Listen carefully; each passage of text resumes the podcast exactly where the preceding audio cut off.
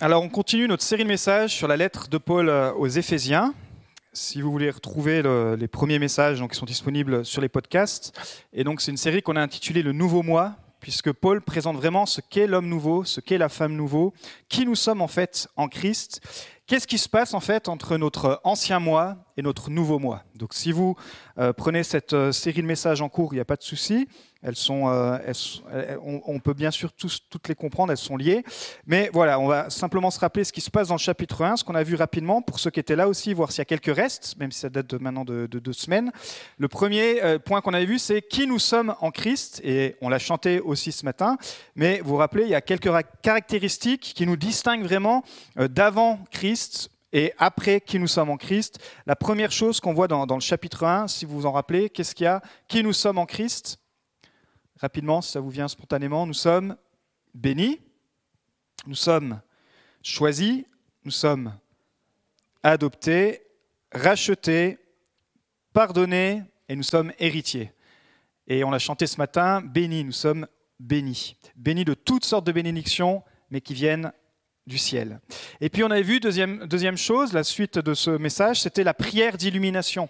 Alors on n'est pas des illuminés, mais Paul nous apprend à prier pour que les yeux de notre cœur s'ouvrent, et ce qu'on appelle la prière d'illumination. Donc vous pourrez retrouver ça. Et puis ce matin, le titre du message est Vivant, libéré et sauvé.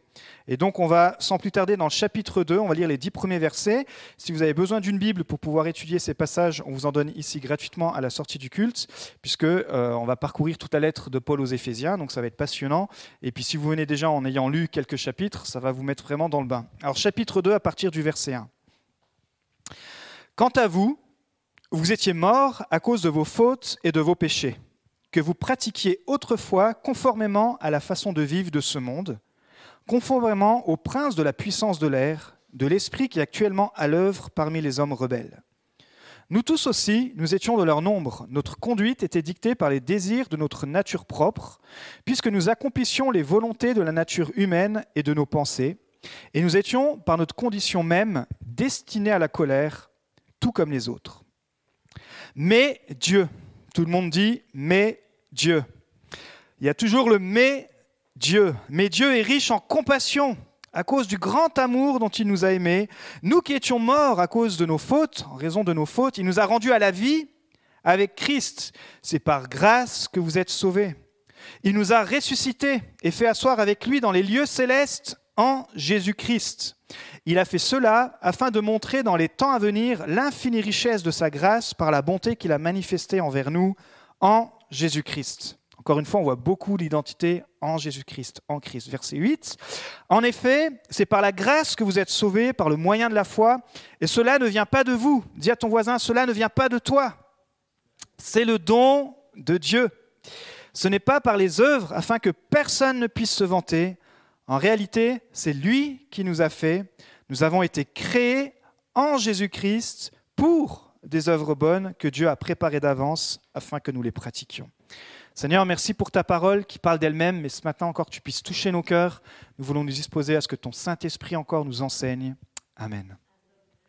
Quand on regarde l'état de notre société aujourd'hui, quand on ouvre un petit peu les infos, quand euh, on tend l'oreille euh, aux médias, on se rend compte, il ne faut pas longtemps pour se rendre compte que euh, tout va mal. Que ce soit des problèmes économiques, que ce soit des problèmes sociaux, euh, que ce soit la montée de la violence. Voilà, il est clair que, malgré toute sa bonne volonté, l'homme est incapable de, gérer les affaires et de créer une société juste, libre, humaine et paisible. Par ses propres moyens, sur cette terre, c'est impossible. Et ce tableau, pour, pour, pour, introduire, ça vous semble peut-être pessimiste. Ça semble peut-être euh, ce matin même alarmant, mais ça rejoint la pensée de Paul. Ce que j'aime bien, c'est que Paul, il est cash, mais il va alterner entre le pessimisme, quand il regarde à l'homme, quand il regarde à la nature humaine, mais quand il pointe à Jésus, il est rempli d'enthousiasme, il est rempli d'optimisme. Et c'est ce que j'aime dans la Bible. La Bible, elle, euh, est tellement vraie qu'elle ne cache pas les défauts de l'homme. Elle ne cache même pas les défauts des héros de la foi. Elle est claire, elle est vraie. Elle va dire, ben voilà, telle personne a mal agi, mais Dieu. L'a récupéré, mais Dieu l'a béni. Et j'aime beaucoup, euh, j'aime la Bible. Franchement, je, pense que si vous êtes là aussi, vous êtes passionné de la Bible. Mais ce que j'aime dans la Bible, c'est ça, c'est qu'elle est honnête, qu'elle est vraie par elle-même. Et toute la Bible, moi j'aime toute la Bible, que ce soit de la Genèse à l'Apocalypse. Et euh, je crois qu'on n'aura pas d'une vie euh, assez longue pour tout étudier. Mais rien qu'en me replongeant dans cette lettre, je me rends compte comment c'est riche. Et ce matin, on voit que Paul, donc, il dresse ce tableau saisissant entre la nature de l'homme sans Dieu et ce qu'il ce peut devenir en Christ, entre ton ancien toi et ton nouveau toi. Paul euh, nous parle littéralement d'un texte qui, pour moi, et pour plusieurs d'ailleurs, c'est le plus important du Nouveau Testament. Pourquoi? Parce qu'il décrit parfaitement la condition humaine avant d'être sauvé. Qu'est-ce qui se passe une fois qu'on vient d'être sauvé? Et puis finalement, pourquoi nous sommes sauvés Donc c'est les trois points qu'on va regarder ce matin. Premier point, avant d'être sauvé. Ici, Paul utilise trois analogies vraiment pour marquer le lecteur. Ces lecteurs d'origine sont les lecteurs de l'Asie mineure, mais il parle aussi à nous aujourd'hui, encore euh, euh, des milliers d'années après, et il parlera à la génération qui suit. Mais le premier point qu'il utilise, la première analogie, pour décrire notre ancien moi, notre ancienne nature, il parle de la mort. Quant à vous, vous étiez morts à cause de vos fautes et de vos péchés. Chapitre 2, verset 1. Il parle bien sûr pas de la mort physique, mais il parle de la mort spirituelle, qui décrit la condition spirituelle réelle de tout être humain sans Dieu. Elle est le résultat, il nous dit, des fautes et des péchés. Et c'est intéressant de voir qu'il distingue les fautes et les péchés. La faute, ça vient du grec paraptoma, qui veut dire un faux pas qui amène l'homme à dépasser une limite connue ou à s'écarter du bon chemin. Et le péché, ça vient du grec amartia, qui désigne le fait de manquer la cible. Le fait de ne pas suivre la norme, et ici bien sûr on parle de la norme biblique, et ensemble en fait, faute, plus péché, ça regroupe toutes les mauvaises actions de notre ancienne nature, toutes les actions, euh, ce qu'on appelle les, péchés par commission, qu'on commet volontairement, mais aussi les péchés par omission, ce qu'on devrait faire et qu'on ne fait pas. Paul en parle aussi. Donc, euh, on est dans de la théologie, hein, j'espère que je ne vous perds pas trop.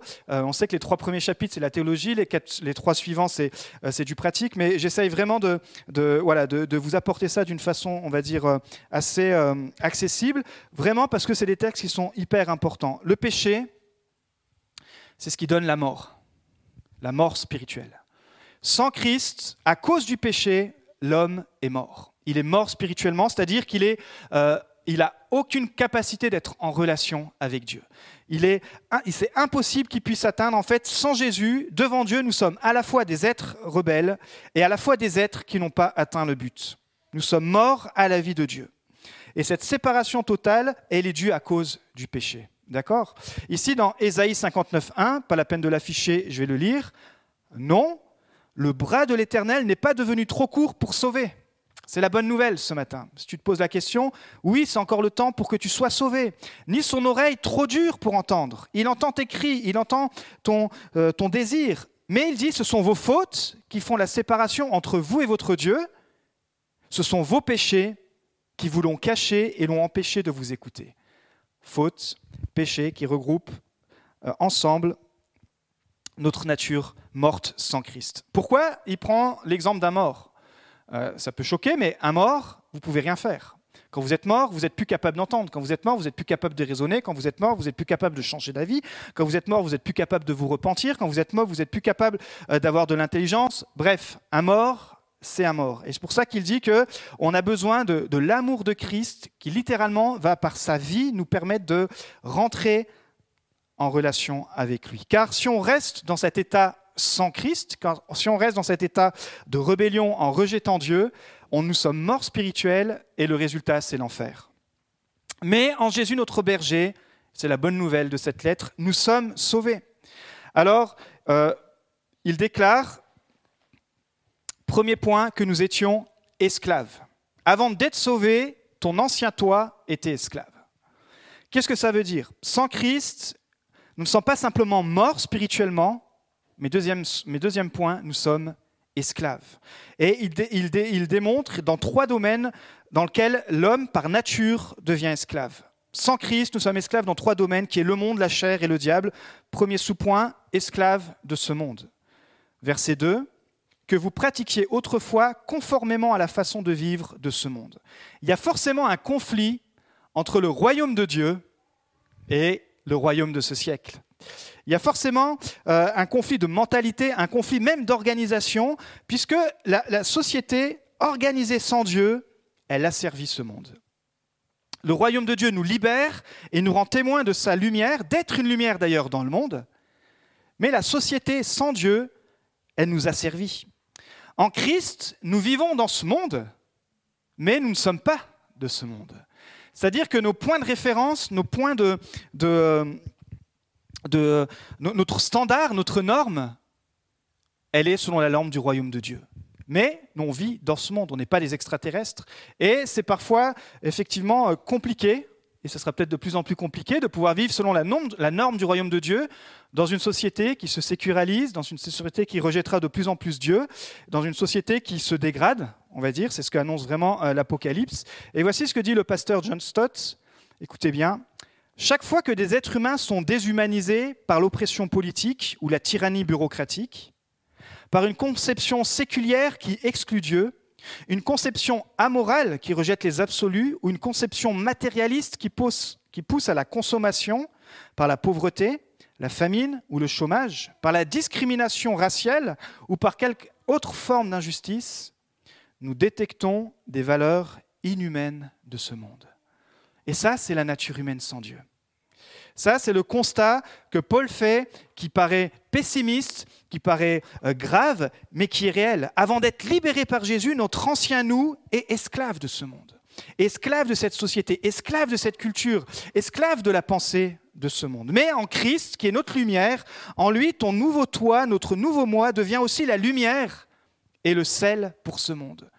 Tu donnes du goût à ton voisin, tu donnes de la lumière au travail, tu donnes euh, du sel dans ton témoignage. Tu donnes, quand on est avec toi, on sent qu'il y a de la lumière, on sent qu'il y a du sel.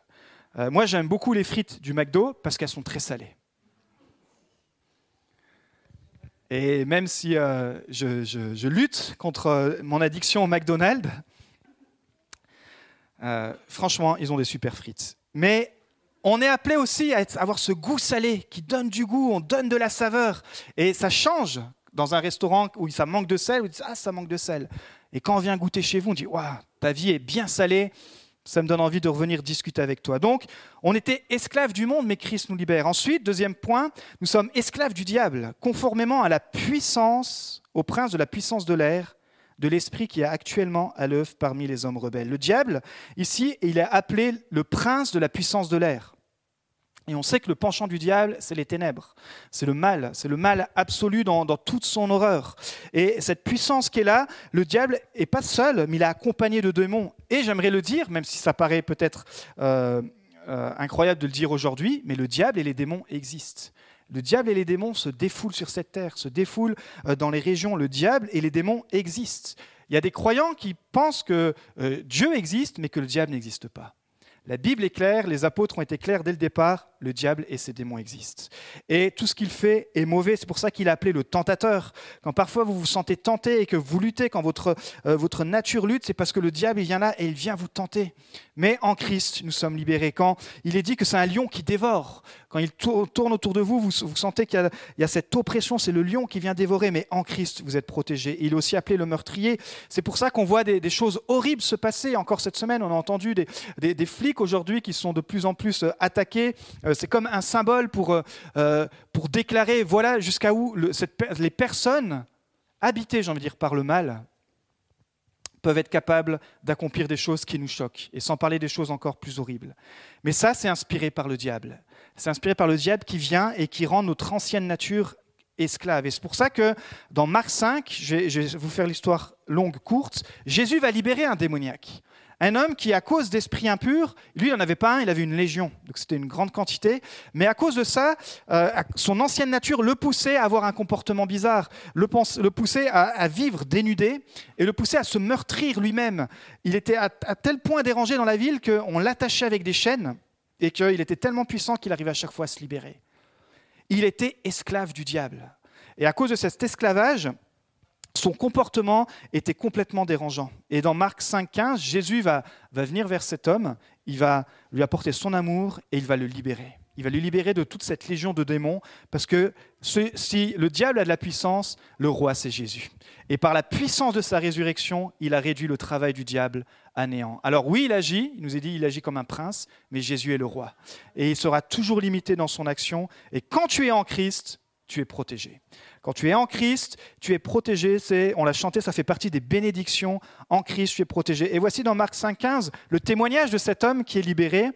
Ils vinrent auprès de Jésus et ils virent le démoniaque, celui qui avait eu la légion, assis, vêtu et dans son bon sens. Waouh Sa nouvelle nature en Christ, alors qu'avant il était euh, dénudé, il, était incohérent, il était habité par les démons, il va être habité par le Saint-Esprit et il va retrouver son bon sens. Son ancien moi a lui été esclave des démons, son nouveau moi en Christ est libre. Et dernier sous-point, on a vu qu'on peut être esclave du monde, esclave du diable et esclave de notre nature propre. Selon les traductions, euh, la nature propre se traduit aussi notre chair. Dans la traduction que j'ai lue, c'est notre conduite était dictée par les désirs de notre nature propre ou de notre chair, puisque nous accomplissions les volontés de la nature humaine et de nos pensées. Dans tous ces textes, hein, Paul parle au passé, parce qu'il s'adresse à des chrétiens, d'ailleurs qu'il n'appelle pas des pécheurs, il les appelle comment dans sa lettre? Des saints. Euh, ne, vous, identifiez pas en tant que pécheur et, euh, et vous assoyez dans cette identité, dire bah, de toute façon, moi je suis qu'un pécheur et puis je pêcherai. Non, Paul dit tu es un saint qui pêche, mais qui pêche de moins en moins. Vous savez, parce que parfois on, se dit, bah, de toute façon, moi je suis qu'un pécheur et Dieu m'a gracié. Oui, on est d'accord qu'on est tous des pécheurs, mais quand Paul écrit ses lettres, vous verrez jamais à vous, pécheurs d'Asie, à vous, pécheurs d'Éphésiens. Rien que dans cette lettre, il dit à vous qui êtes saints. Nous sommes des saints qui péchons de moins en moins. Et si vous êtes un pécheur qui pêche de plus en plus, c'est possible de devenir un saint qui pêche de moins en moins en Christ. Jamais vous serez parfait, mais notre but, notre désir, en tout cas si vous êtes un, chrétien, comme on dit, qui est illuminé, votre désir, c'est de pécher de moins en moins. Et si tu tombes, tu te relèves. Tu peux tomber sept fois, Jésus te relèvera 777 fois. Donc c'est pour ça qu'il dit, mais avant, notre conduite était dictée par les désirs de notre chair. Alors la chair, ce n'est pas ce qui désigne les tissus qui recouvrent nos os, mais c'est notre nature humaine. Euh, Paul ne parle pas de, des désirs qui sont créés par Dieu, qui sont bons. Euh, les désirs de nourriture, on a besoin de manger, le désir de repos, les besoins sexuels, bien sûr encadrés dans le mariage, et les besoins, tous les besoins naturels, mais c'est toujours les excès. Et c'est toujours la, perversion qui rend l'homme coupable. D'accord? Et, euh, et c'est pour ça qu'il ne faut pas euh, avoir honte de nos désirs, il ne faut pas devenir des êtres ascétiques euh, qui n'ont plus de loisirs, qui s'enferment dans des, dans les monastères, etc. Non, nous avons des désirs, mais qui sont encadrés, protégés, normés par la parole de Dieu pour nous donner une plus grande liberté et non pas pour nous asservir. Parce que les excès nous conduisent, par exemple, pour la nourriture à la gloutinerie, pour trop de repos à la paresse, etc. etc. Et Paul dit que le danger de notre nature humaine, c'est de la placer au-dessus de l'Esprit de Dieu. Philippiens 3.3. En effet, les vrais circoncis, c'est nous. Alors c'est bizarre comme intro, parce que ça fait un peu élitiste. En fait, les vrais, c'est nous. Mais la pensée de Paul, elle est, beaucoup plus subtile. Hein. Euh, il n'est jamais dans l'accusation ou jamais dans l'orgueil. Euh, c'est l'apôtre de la grâce quand même. Pourtant, quand on lit des textes, on se dit, euh, waouh, mais parce que euh, dans la grâce, c'est la bonté de Dieu qui nous pousse à la repentance. Dans la grâce, on a toujours envie d'aller plus loin avec Dieu. Donc il dit ici, les vrais circoncis, parce qu'il s'adressait donc euh, à une communauté remplie aussi de, juifs euh, qui étaient circoncis, et il y avait comme un élitisme entre ces juifs, comme ils étaient circoncis, se croyaient plus chrétiens que les chrétiens non circoncis. D'accord? Je fais l'histoire pareille, courte, longue, courte. Il dit, c'est nous qui rendons notre culte à Dieu par l'Esprit de Dieu. Ce matin, nous rendons un culte à Dieu par l'Esprit de Dieu. Tu peux feinter de rendre un culte à Dieu. Si tu n'as pas l'Esprit de Dieu, tu ne rendras pas un culte à Dieu par l'Esprit de Dieu. Il dit, on place notre fierté en Jésus-Christ et qui ne mettons pas notre confiance dans notre condition. Avant d'être sauvé, c'est notre ancien moi qui est notre Dieu. On veut faire ce qu'on veut, quand on veut, etc. C'est cette nature qu'il appelle rebelle, c'est notre ego qui nous éloigne de Dieu. En fait, on n'admet pas notre besoin de Dieu, on n'admet pas qu'on a besoin d'un sauveur, on se prend pour notre propre sauveur, mais être en Christ, c'est reconnaître que lui seul peut nous sauver. Et en, en Christ, cet ancien moi passe de la mort à la vie. Nous sommes vivants pour Dieu. Si ce matin tu es en Christ, tu es vivant pour lui. Et si tu n'es pas en Christ, euh, à la fin de ce culte, on pourra te conduire dans cette prière qui te permet, parce qu'on va le voir, par la grâce simplement, d'être en Christ. En Christ, c'est reconnaître que seul lui peut te sauver. Le sola gratia. En Christ, cet ancien mort cet ancien toi passe de la mort à la vie, de l'esclavage à la liberté et de la condamnation à la grâce. Nous étions condamnés. Paul n'a pas fini d'écrire notre euh, état de nature sans Jésus. Avant d'être sauvés, non seulement étaient morts et esclaves, mais aussi condamnés. Et nous étions, par notre condition même, destinés à la colère tout comme les autres. La colère de Dieu n'a rien en commun avec la colère humaine. Parce que dès qu'on dit Dieu peut se mettre en colère, tout de suite, nous, euh, on s'imagine, alors vous, si vous êtes colérique, vous dites Waouh, il peut être colère comme moi. Non, la colère de Dieu, euh, elle, a complètement un autre sens. Elle n'est ni impulsive, ni imprévisible, ni méchante, ni vindicative, ni rancunière. C'est la juste réaction de Dieu face au mal. Et d'ailleurs, sa colère n'est pas incompatible avec son amour. C'est pour ça qu'elle euh, est toujours accompagnée du mais Dieu, et c'est mon deuxième point ce matin. Comment Dieu nous a sauvés verset 4, Mais Dieu est riche en compassion à cause du grand amour dont il nous a aimés. Paul passe de la colère de Dieu, dans le verset d'avant, à l'amour de Dieu sans aucune difficulté théologique, j'ai envie de dire, même sans aucune difficulté euh, de conscience, parce qu'il parle d'un Dieu qui est juste et qui a une justice parfaite. Et la bonne nouvelle, c'est qu'en Jésus-Christ, toute la colère de Dieu, elle a été payée. La mauvaise nouvelle, c'est que sans Christ, cette colère, elle est là. Et c'est ce qui nous est dit dans Romains 5.8, mais voici comment Dieu prouve son amour envers nous. Alors que nous étions encore des pécheurs, Christ est mort pour nous. Puisque nous sommes maintenant considérés comme justes grâce à son sang, vous voyez, nous ne sommes plus considérés comme des pécheurs, mais comme des justes, comme des saints qui essayent de moins pécher, qui essayent d'être remplis du Saint-Esprit pour marcher d'une manière digne, même si on sera toujours imparfait. Il dit, comme juste grâce à son sang, nous serons à bien plus forte raison sauvés par lui de la colère de Dieu. En effet, si nous avons été réconciliés avec Dieu grâce à la mort de son Fils lorsque nous étions ses ennemis, nous serons à bien plus forte raison sauvés par sa vie maintenant que nous sommes réconciliés. Magnifique, quelle bonne nouvelle. Par nature, nous étions sous le coup de la colère de Dieu, mais par grâce, nous devenons ses amis.